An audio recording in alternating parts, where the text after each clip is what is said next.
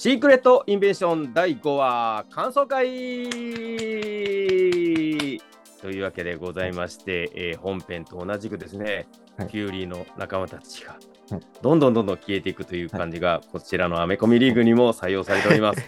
ということで、え3人となりました、えーメンバーをご紹介しましょう。まずは私、バッファローゴロ竹中です。よろしくお願いいたします。お願いします高野のいかさです。よろしくお願いしますお。願いいたします。そしてゲスト来ていただきました、ライターのヨヘイペンギンさんです。よろしくお願いします。お願いします。はいということで、このような感じで本編と同じ状況のもと、はいえー我々も3人ではい。頑張ってやっていきたいと思います。よろしくお願いいたします。はいお願いよしますろしくお願いします。はい。ではですね、えーまずはどうでしょう。視聴者のコメント。えー視聴者の皆さんの、はいえーコメントなんかも読んでいきましょうか。お願いします。はい、まずですね、ひささんからですね、ひさはやとさんからのコメントです。あありがとうございます。りがとうございます。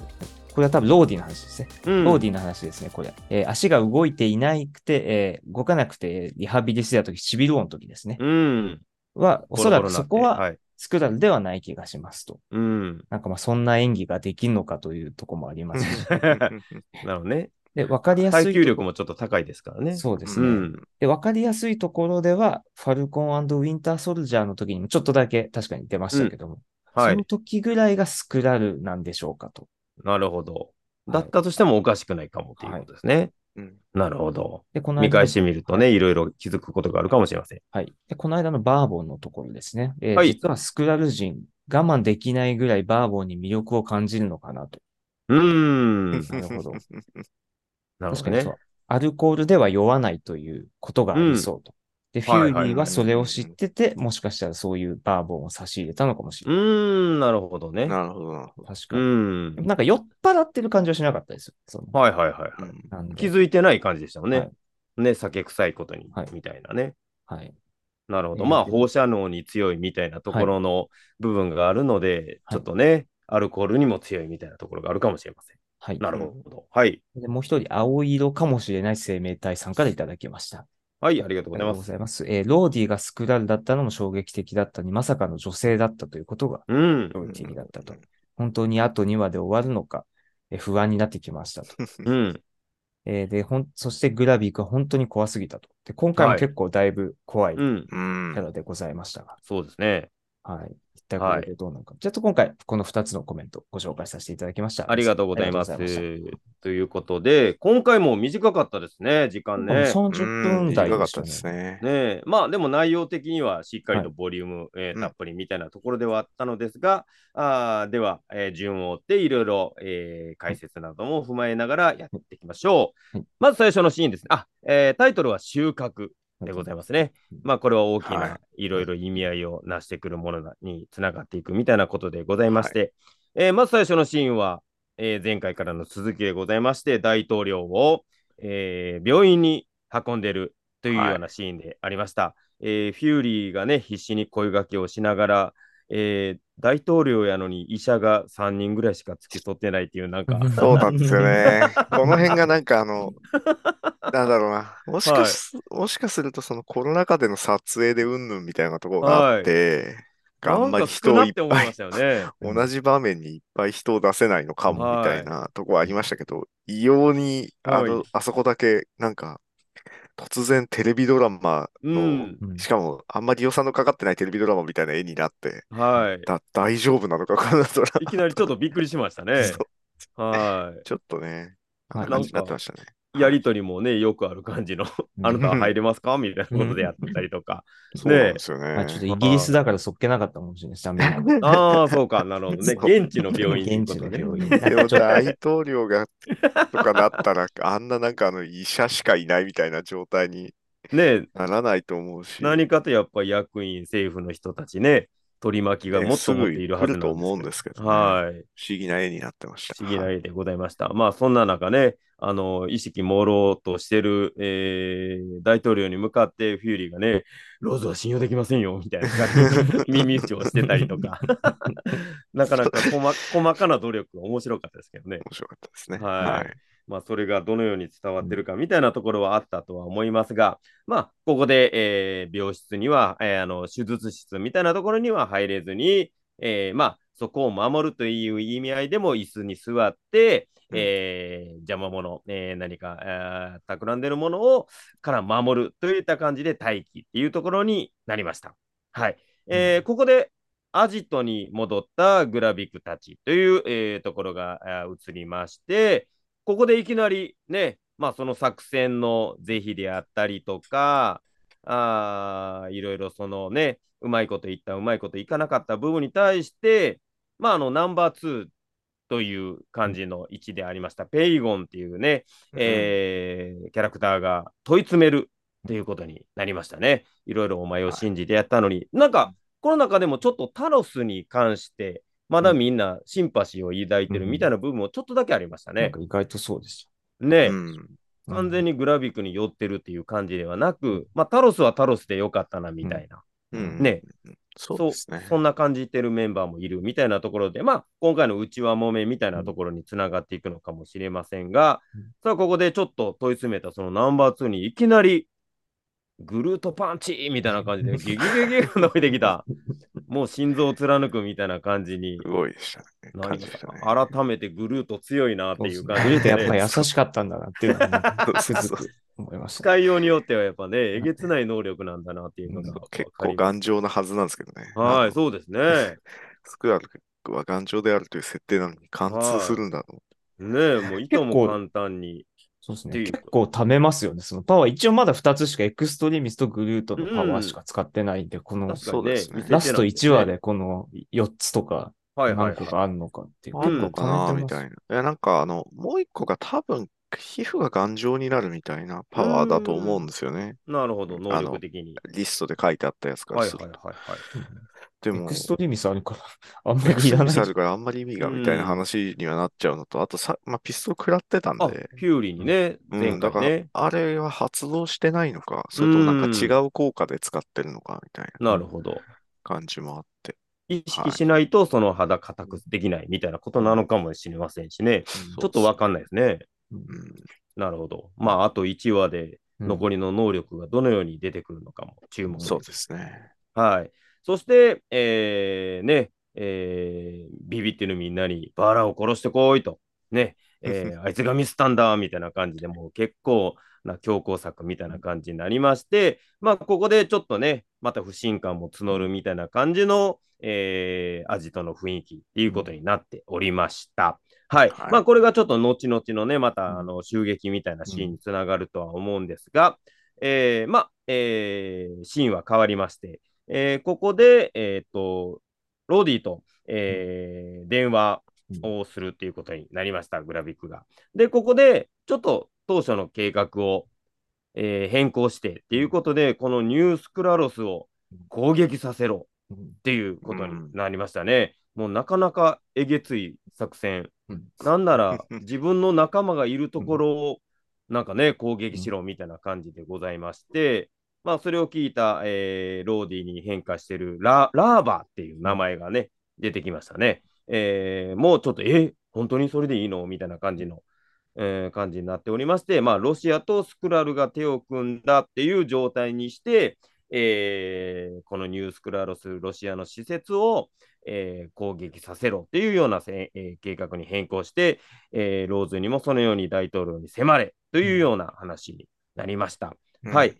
えーここで、まあ、えーまあ、こういう計画っていうことも、まあ、えー仲間のみんなにもどう映るかみたいなところがあったとは思います。ですね。うん。ねやっぱり、ねこれを、ね自分たちの仲間のことをどうとも思ってないみたいなね、雰囲気にもなっておりますし。すね。なんか、ま、まあ、ちょっと、ちょっとこれを出すのも早いなという感じはあ うん。していて、グラビックというキャラクターがどこへ向かいたいのかみたいなとこうろが、ん。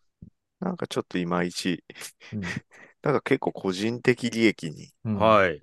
あの、落ち着いちゃうのかなみたいなとうころん。のがちょっとあれでした。まあわかんない。この後また あるのあかもししれ。ないし。ね何がということそう、ねあ、確かに。あの、焦らしてるのかみたいな部分うんがちょっとね、ね、うん結構、なんていうの、今までは、なんでしょう、彼ら、彼になりの言い分があって、うん、まあ、見てる側としてもこう理解できるそうですね。考えの持ち主だったけど、結構はいはい。普通になんか自分に力を集約させ、力というか、その権力を集約させたいっていう感じになっていくのか？という、ね感じにはなってるんで。ね。なんかちょっとまあまあ。力を得り得始めると、そこに寄ってしまうと言いますか。それが普通になってしまってね。しれないですね。うんはいなかなかやっぱもう、スクラルを悪くするのは結構難しくなってきたのかなっていう。うん。多分そのディテールをそのバックグラウンドをつけすぎちゃって、その漫画のスクラルは結構その、まあ、いい意味で悪い意味であんまり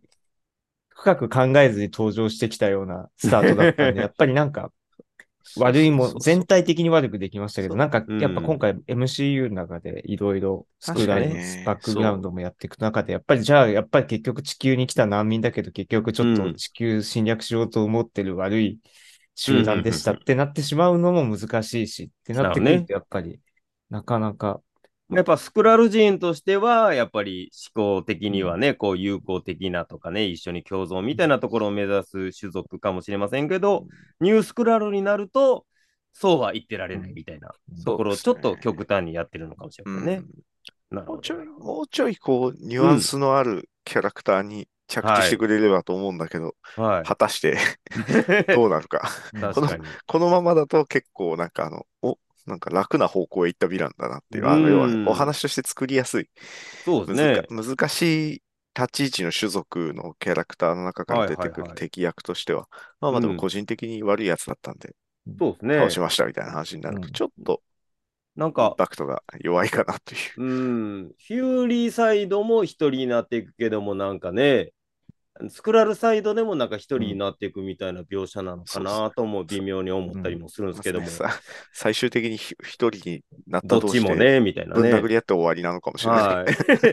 でもそうなると、1対1の対決がね、あまりなんか効果的ではないっていそうちょっね。とね、これがどうなるか、まあ、次は期待したいですね。はいうんはい。ということでございまして、えー今度はまた、えー病院に戻りまして、えー病院にのこのことやってきたローディとうん一人だけの、えー付き添いの、うん えーね、SP の人と、腕を折られた人。腕を折られた一番弱そうな人もね、腕を折られた人がずっといなきゃいけない状況なのもおかしいですけど、普通、守れないですよね。そうもっ一と、もっと元気な人と交代させるはずなの。いるはずなんですけどね。ちょっとやっぱスクラルだから。まあまあ、あの人はスクラルかわかんないですけど、まあねローデがスクラルだから、やっぱちょっとあんまりそこが。でもあの人なんか勘鈍い感じでしたもんね。そう多分あの人は普通の人なんだ。普通の人だと思いますけどね。うんはい。そこで、まあ、えーフューリーが、えー胸ぐらつかみまして、おいということでございましたけども、えーそんなことしていいのかと、えーマリア・ヒルをね、撃ち殺したっていうあの映像を出すぞみたいなことでいろいろ言われまして、えーうーんということで、フューリーが、えーちょこんってこう銃で殴るみたいなね、ああの描写なんなん なんかあんまりまあ、ひどくやっちゃいけない。そうそうそうそう。ねえあんまりなんかあんまり殴るとねダメだけど、な殴り方軽く一じゃないですし発な、軽く一発殴っておくという。なんかちょっとムカつくから。なんか変なシーンでしたよね、あのちょっと、力加減。ただ、そう、あれはなんかね、はい。ちょっと難しかったのかなっていう気はするけど、ねただ、シーンとしてはすげえ良くて、はいはい。あの、やっぱり、ローディじゃないんだなってう。いうん感じなのが、あの、はいドンチードルがうまくうま演じいですね、やっ分けている。ぱね。喋りもちょっと違うし、はいはいはい。はい、では続いてが、えっ、と、ソーニャのね、シーンになりまして、えーダルトン博士の居場所を聞くみたいな感じで、もうぐいぐいぐいぐい、うんもうバンバン打って、うん。えー行動もね、素早く、すごい頼りになる感じでございましたね。一番。面白いキャラがまさか普通の、はい。普通の人っていう、はい。突然出てき、いやうん。今回のシリーズで初めて出てきた普通はいのエージェントが一番面白いキャラねというあたりがちょっとでもトニー・スターク的なユーモアのセンスの持ち主。ああのなんか、すごい非常にひょうひょうとしてて。ね、なんか例えたりもいっぱいしますし、ただ、マーベルのキャラクターの、いい側、いい側とされているキャラクターの中で一番単純に容赦がないキャラが、はい。恐ろしいキャね敵じゃなくてよかったねぐらいの感じ。すごい仕事ができる感はありましたが、怖い。話が一番通じそうなのに一う番、ん。あの、なんか、ねすぐ殺すとか結構こう、かない拷問、拷問したりするのが好ききみたいな。ね。あの、ダメだからね。情報はい機関そういうことやっちゃダメですからね。うん一番なんか話が分かりそうな人なのに、全然なんうんか、一番怖い人っていうの。まあちょっとね、前時代的なね、行動みたいなところもあったりしますが。そうなんですよだからなんかうん多分昔は、はい。あの、ジェームズ・ボンドみたいな人うだったんだ。ん。ね何でもありみたいな感じで。めちゃくちゃな人だって感じ。そしてあの、絶対、だって、いきなりオフィスに入って人撃ったら、そら、人めっちゃ来るでしょみたいな。はい一切動じないという。ねまあその後もしっかりこうね、えー計画できてるみたいな感じでね。はい。見事にこう、居場所を聞いてみたいな。いいいキャラ。あんまりこう、強そうじゃ、見た目が強そうな人じゃないあたりも含め、すごくよくできてキャラです。はいはいはい。なんかやっぱりここで、えーフューリーと昔ね、こう張り合ったというかなんかね、まあいろいろ意識し合ってたみたいなところっていうのもこれうなずけるなというようなそうですね。大活躍ぶりでございましたね。うん。はい。まあ後ほどにもまたいろいろ出てくるとは思いますが、はいはい。またすぐに戻りまして、今度は、えーアジトで、えーグラビックにね、1話目で出てきた、なんていうキャラでしたっけ？ビトでしたかね。えーあの子がね、ちょっとこう不安なんだよ、みたいな、ちょっと怖いんだよ、みたいなことの相談を受けるシーンがありまして、で、まあそこでいろいろ、えー大丈夫だ、大丈夫だって言いながら、えーローディに、えーどうだ、どうだとか言って、えー確認をしてるところ、仲間に後ろから、なんかを恐ろしいハンマーでゴツンと。結構きつめのハンマー。はい。スレッジハンマーってやつですよね。ベルリンの壁とかを破壊してたやつ。まあ普通の作業用のね。ねそう、あそこだから不思議なのは、あの基地は多分、い、わゆる武器前した武器をあんまり置いてなくて、はいはい結。局なんか銃とかで撃撃ちゃいいのに、うん。銃とか出てこないんで、多分武器は置いてないんだなっていうなるほど。設定なのが出てくるのと、まあ、はいはいあとは、ね、その後、マジ殴りをした後、あのうんビニール袋をかぶせるなどの、あの、こ生れグラビ活用品ック死ぬのかなって結構地球。っぽい、はい。怖い。やり地球のギャングの戦い方なんですよね。ねスクラル人もビニール袋には弱いんだっていう。いや、でもね、ビニール袋は、はい。あの、呼吸を必要とする生物には一番効すべきますてから。。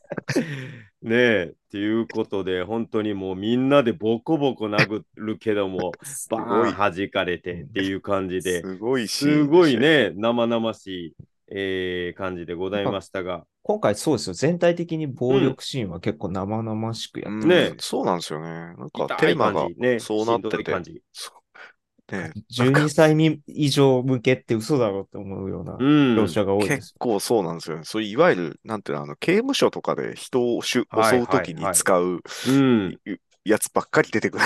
感じでしたね。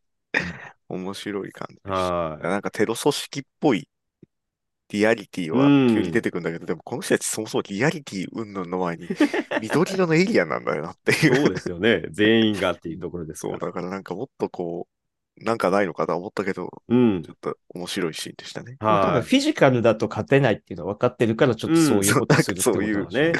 面白いシーンでしたね。い。うん。はいまあ、そこで、まあ、ビトも最後はね、喉をナイフでかっ切られるあれもすごいシーンですね。まあ、血は見えてないですけども、確実にかっ切られたみたいなところで、まあなんかあのビドが何かしらこうキーポイントになるんじゃないかなみたいなことも言われておりましたが、なんかか、ただかわいそうな。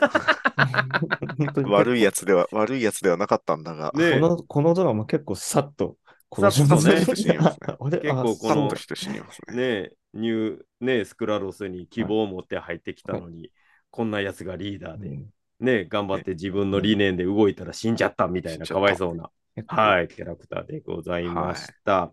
まあでも、ここでもまたグラビックのね、あの性格であったり強さみたいなのも、えー示したシーンでもありました。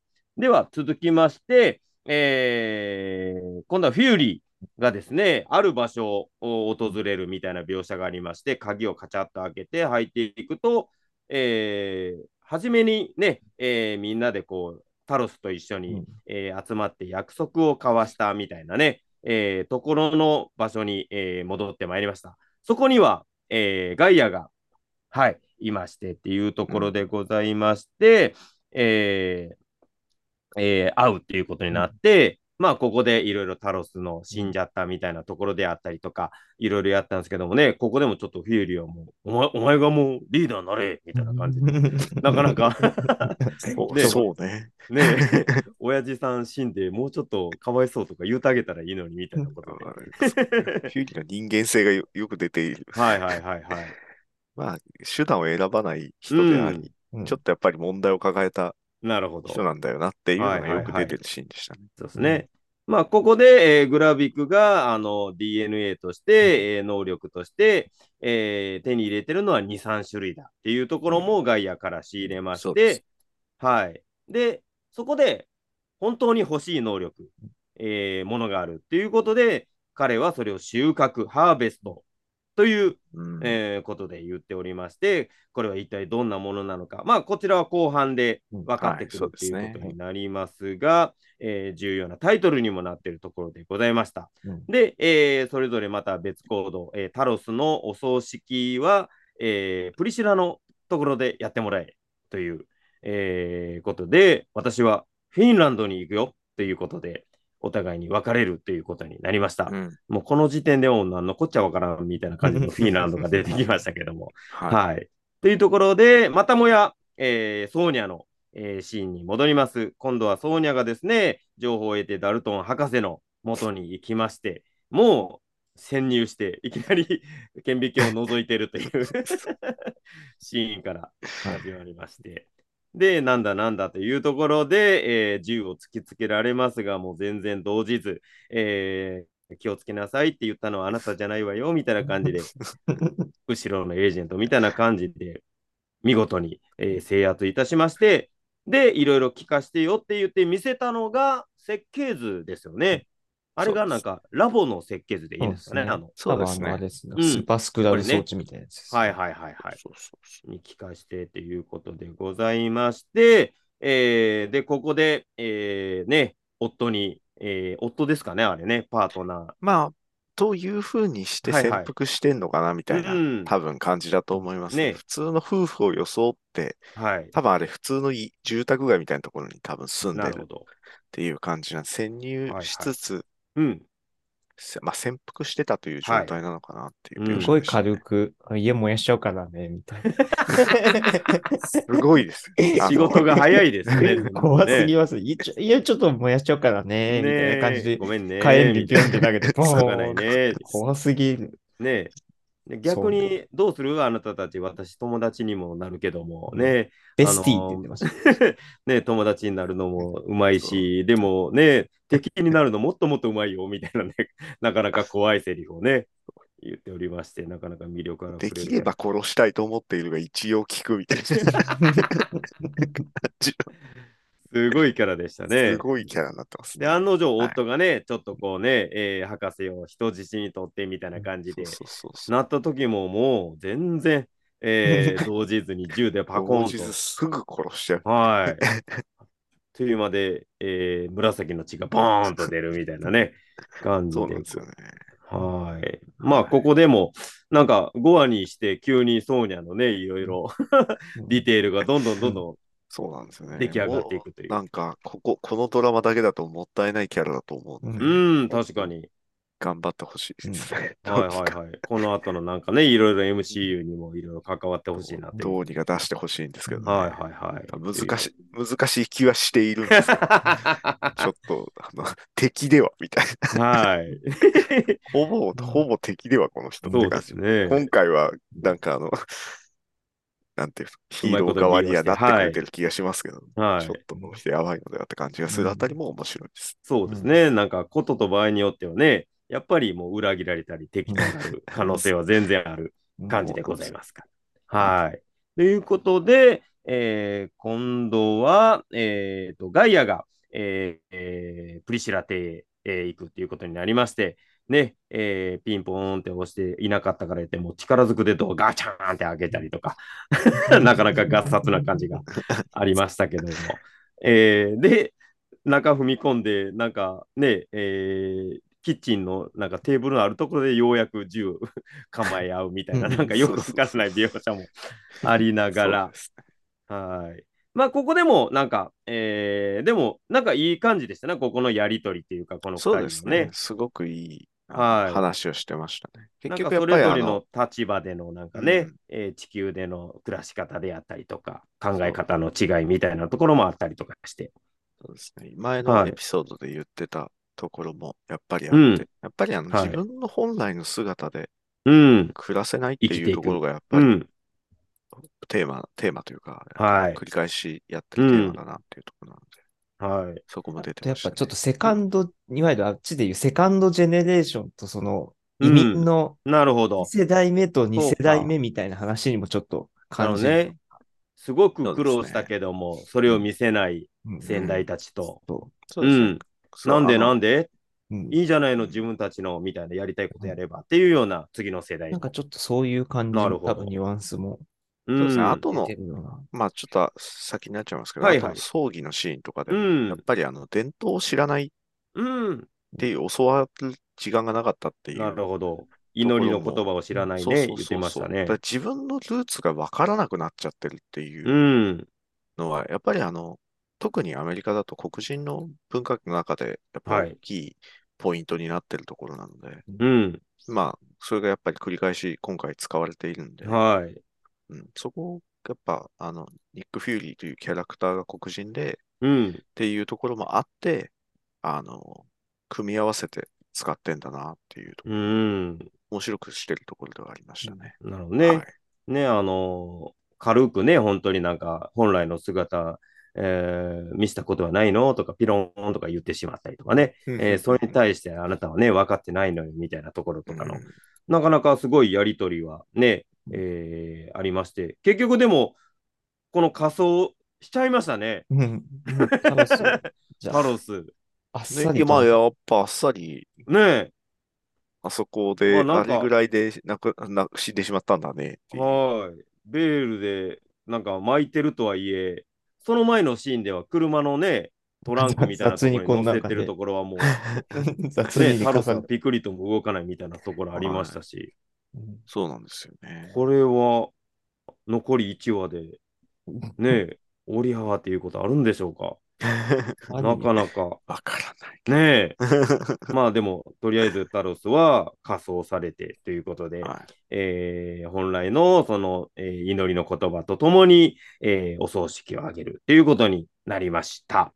はい。えーそして、えー今度は、えーあれですね、えっ、と、ローディがね、大統領にまた吹き込むみたいなうんシーンがありましたうんね。意識を取り戻した大統領に、なかなか強引な話を、えー病み上がりの大統領に聞かせるっていう、なかなかかわいそうなシーンでしたね。はい。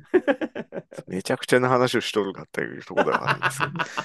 まあでもそれだけローディは、やっぱ地球を救った英、地球じゃねえや、銀河を救った英雄なので、はい。ねえ、もうどう考えてももう第三次世界大戦になるよみたいなことではあり地ましたが球の戦いで活躍した。うん。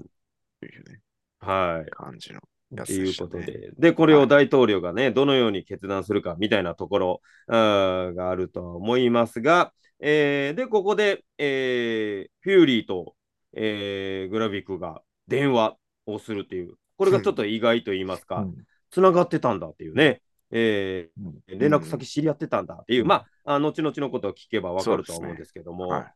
で、ここで収穫、ね、ハーベストを持ってこいということでございまして、えー持ってこなかったらどうなるか分かってんだろうな、みたいなところで、えーになりまして、フューリーは飛行機に乗りました。で、ここでね、えー出てきたのが、このキャラクターはうん。以前、はい。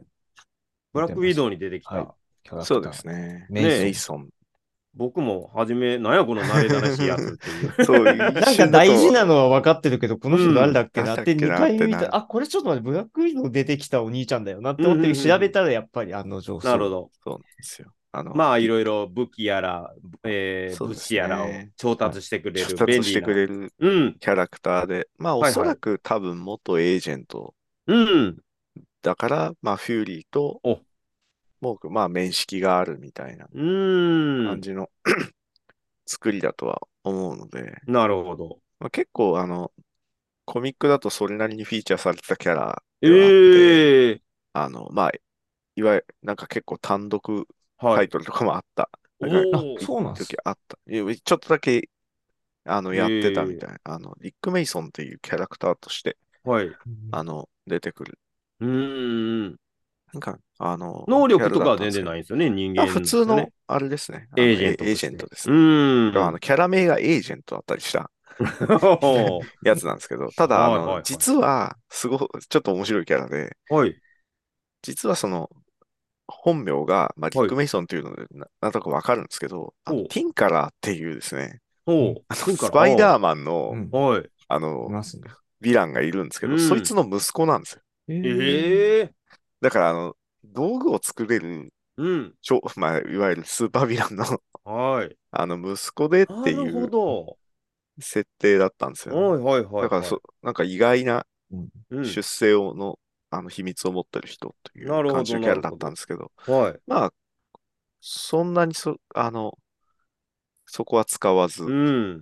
通に出てきたキャラですね。でもいろいろ物を、えー調達できそう、ますよみたいなところの。ていうキャラになってて、まあ、うまい使い方ですね。うんそう、うまく、なんか、MCU の世界観にスッと入れてて、じゃあ、はいはいティンカラーの息子は難しいでしょうね。多分、あの 白人でしたし、ティンカラー。うんそうそうそう。あの、であのあれ、えっとねジャック・ニあああのマイケル・キートンの部下で、なんか、滑腹のいいそうですね。お兄ちゃんがティンティンカラうーだったんで、うそうそう今回はなさそうです。多分、一応、なんかあの、うんあれに、意図してんのかわかんないけど、はないん。か、あの、同じ同盟の人が、あの、うんあれに出てくるんですよね。えっと、マイルスの方が主人公の、えっと、スパイダーマンのゲームにうん。スパイダーマン2名前の方ね名前だけ使われてたりするおー名前だけっていうか、キキャラは全然違うんですけど、はいはいはい。一応なんか出てきたりする。なるほど。結構ね、ゲームのなんか要素とかもね、なんか取り入れたりも多いですから、そうそうそうね、なんもしかした。ら。うん ままさかここでメイソンが出てくるとは思わなかっはいはいはいはい。そうまあでも確かになんか困った時にうん。頼れる、うん頼ってたので、ブラックウィドウは。はいはいはい。でも、ただ、あの中でブラックウィドウのことに言及とかしてくれないので、うん。見てる側からするとよくわかんないで。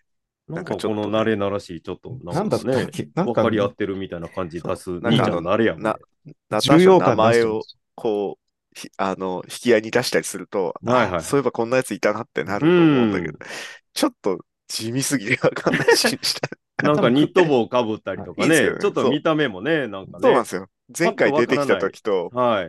同じような格好してれば、うんまだもうちょいわかりやすかったと思うんですけど。まあ、クイーンジェットうんぬんっていうのが多分なんかうそこなん、ん、なるほどね。制作人からしたらそうなんでしょうけど、そんなクイーンジェットうん。じゃねえのかみたいなこと言われてなるほどなるほどで一応ブラックウィドウにはクイーンジェットを用で、意した出てきましたね。はいはいはい。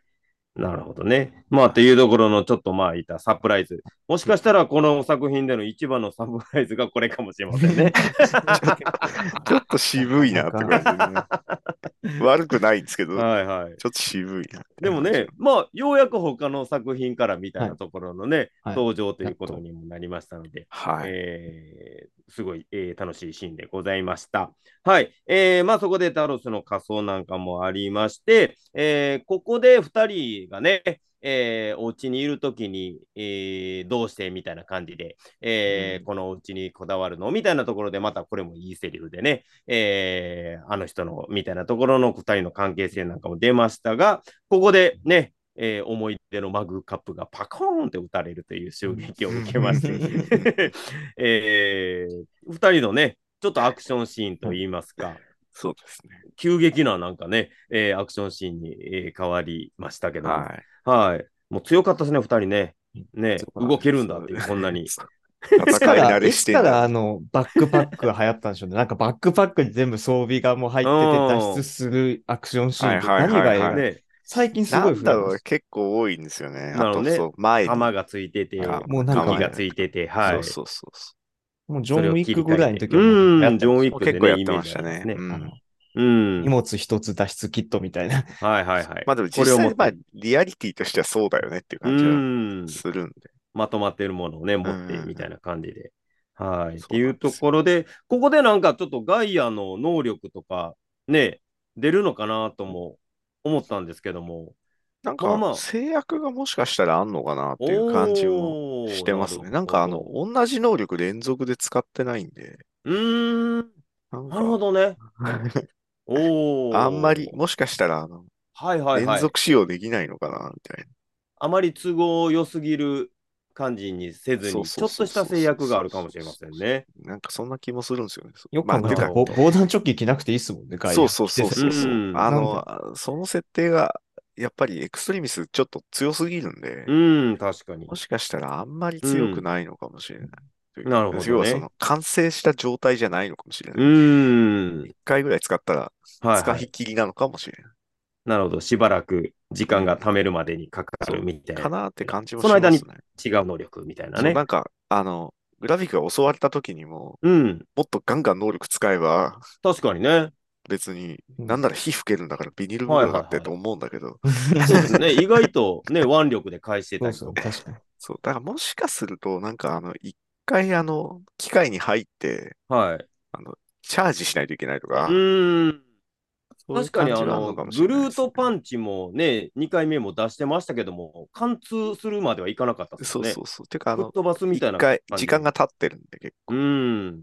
うんなんかね、ちょっとその辺がどういう風になってるのかが、はいはいはい、はい。これからもしかしたら出るかもしあれないです。ね。はい。はい。っていうところで、えー無事に襲撃を、えー難なく、えーはいクリアした2人でございまして、えーここで、えーっと、えーソーニャと、えーフューリーが、え2人で会うっていうことになりました。えー空港でね、えー えーフューリーのどう見てもちょっとおかしい感じの変装のおかしい演奏の人が出てきて、あれそう怪しいよ50年で一番怪しかったです。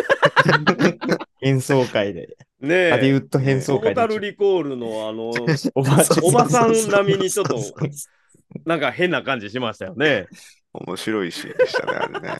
なんかかぶってるぞみたいな感じありましたよね。そうしかも、あの、別に、はい。なんていうの、すごいハイテクで顔を変えてるって、まあ後で出てくるけど、すごいかハイテクで変えてんのに、はあんな感じになっちゃうのはだいぶローテクなので、い。ねえ。なんかすごいお金かけてって言うてましたもんね。そはい。なかなかちょっと面白いシーンやなっていうのがありましたね。よりによってあんなちょっと特徴のある顔に化けちゃうんだみたいな。もうちょっとわかりやすいね。一般的な顔あったやろみたいな感じの面白かったですね。はい。はい まあ、それで車の中で、えー、ね、ひょいひょいとなんかそのマスクなんかもね、解除しながら会いまして、ここで、えーいろいろと、えー、2人で話しているうちに、まあね、えーローディも、えー実はスクラル人だったよみたいなことのいろいろね、えー信用してちょっとあのニュースクラロスの写真渡しちゃったみたいなこともいろいろありましたが、はい。で、ここで、そう、この辺のくだりもマジで言ってんのか、あー確かにね、冗談ちょっと怪しい。い人なので、はいはいはい。知っててやってんのかみたいなね。面白いやりとりではあるんですけど。うーん、なるほど。なんかちょっと、不安になる。はい。まあ、熟練の2人だからこそね、どう取っていいのかわからなくなるような、そえーちょっと巧みな会話みたいな感じにもなっておりましたが、はい。えー収穫、ね、えーハーベストが、実はアベンジャーズの、うん。えー DNA だということになりまして、ミズ、ね、ミス・マーベルも含めるみたいなことを言うておりまして、で、そちらの血を流したあその DNA を取る、えー最終者、えーが、まあ、えー何にでもなれる都合のいいメンバーということで、うん。でスクラル人だったということで、そのリーダーが若き頃のグラビク。うん。はい、うん。すいません。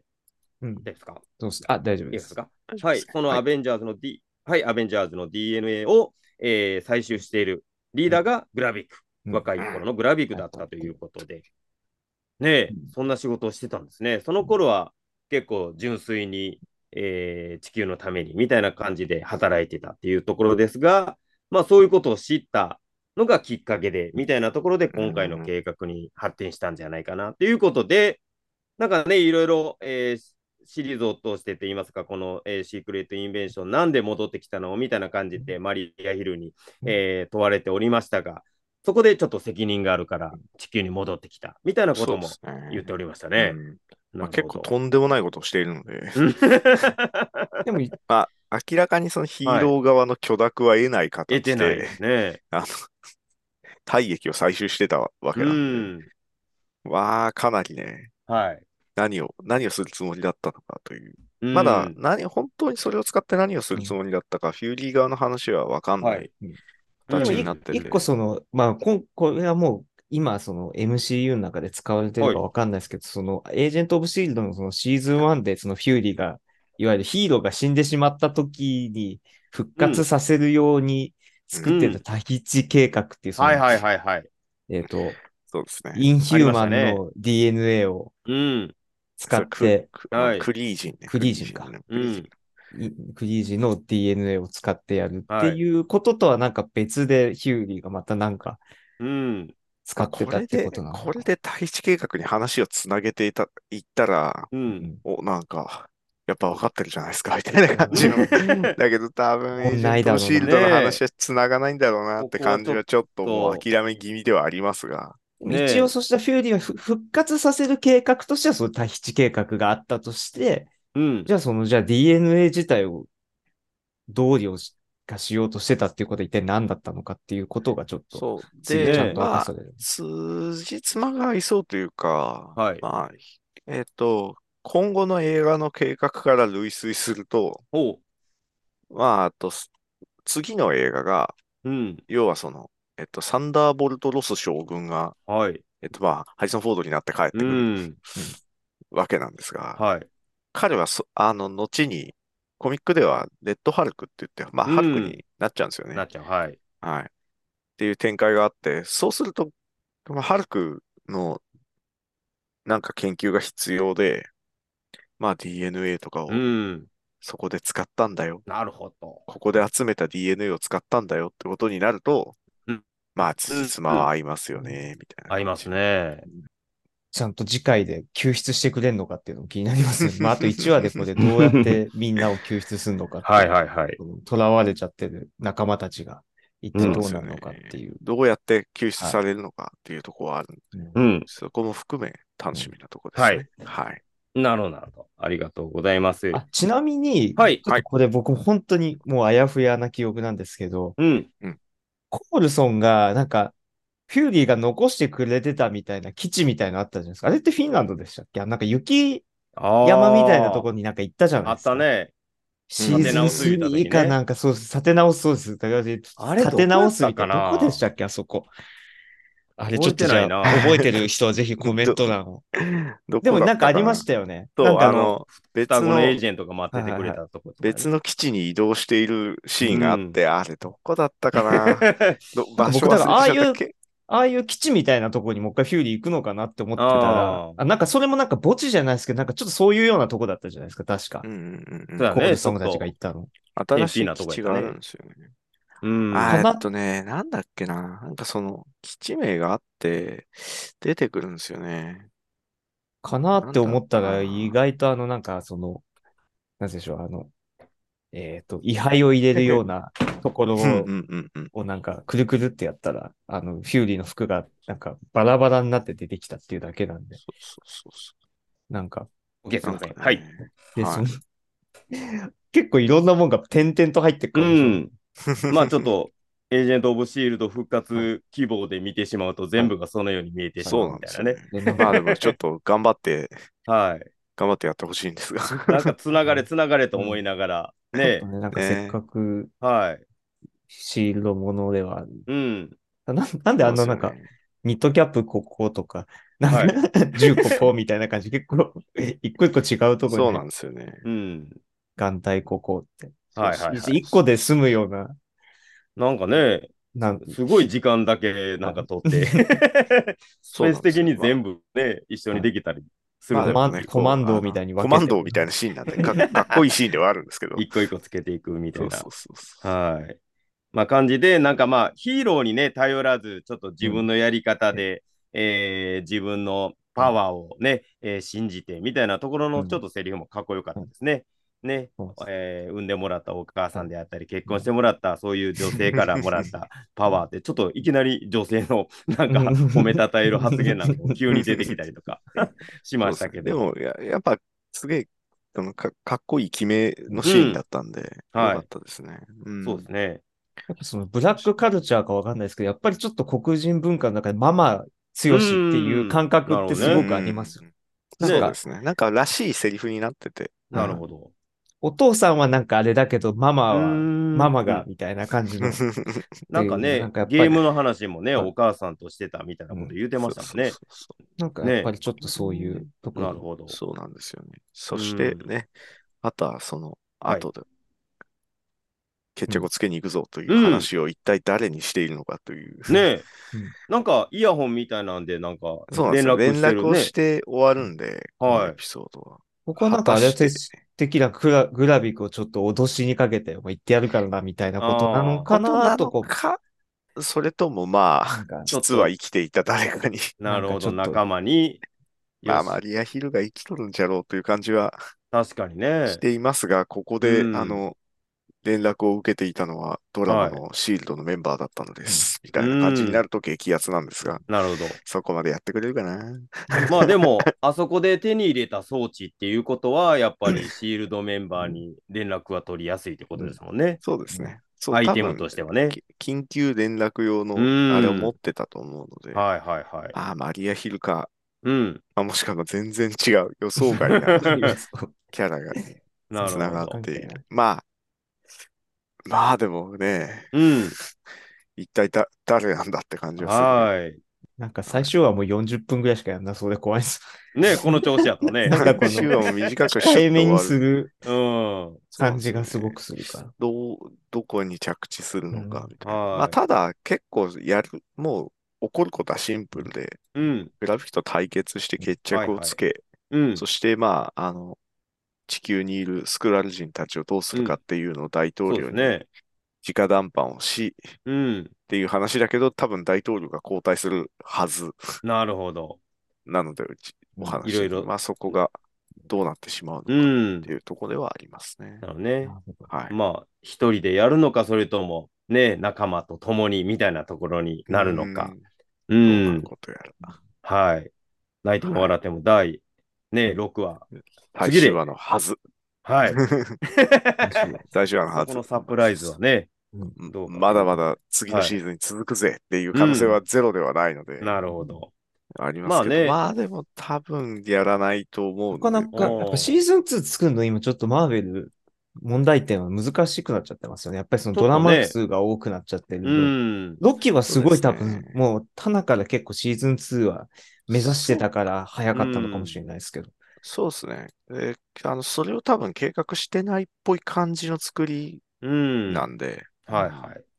ちょっとそれがどうなるかっていう確かにね。とこですね。うん意。外とまだシーズン2が意外とないシリーズなんで。普普通だったら結構マンダロリアンみたいなペースでやるような感じですはいはいけどロキとそうそうそうじゃなくてワットイフだけしかシーズン2はうん。アナウンスされてないんで。なんかあの、基本的には続きじゃなく、いろいろやってい新しいキャラを出していこうみたいな。新しいシ計画っぽいですからね。なるほど。まあ、ちょっとこれからもあと計画も、これいろいろな要因でタイミングもずれちゃうから、まああんまり詰めない方がいいだろうからね。うんうん。はい。そうですね振りすぎても大変やし。そうなんですよ。そうなんですよ。ね、いろんなところで回収せないといけないみたいなところになっちゃうんで。ははい。まあ、と言いながらもね、ローディが今回はスクラウル人だったとかね、いろいろね、仕掛けはしてくれておりますので、はい。これがどのように着地するのか見守っていきましょう。さあ、次回は、ね、いよいよ私が抜けて森笠兄弟だけになる可能性も、もう地球がスクラル人、森笠ファミリーに乗っ取られるみたいな感じになるかもしれませんが、なるべく私が阻止いたしますので、はい。はい。えー最終話同様仲間仲間をちょっと復活ね、集まれヒルやらばいいけど。ね、その辺が集結して、ワイワイとできればと思っております。えー告知的には今回は大丈夫でしょうか？あ、大丈夫です。はい。わかりました。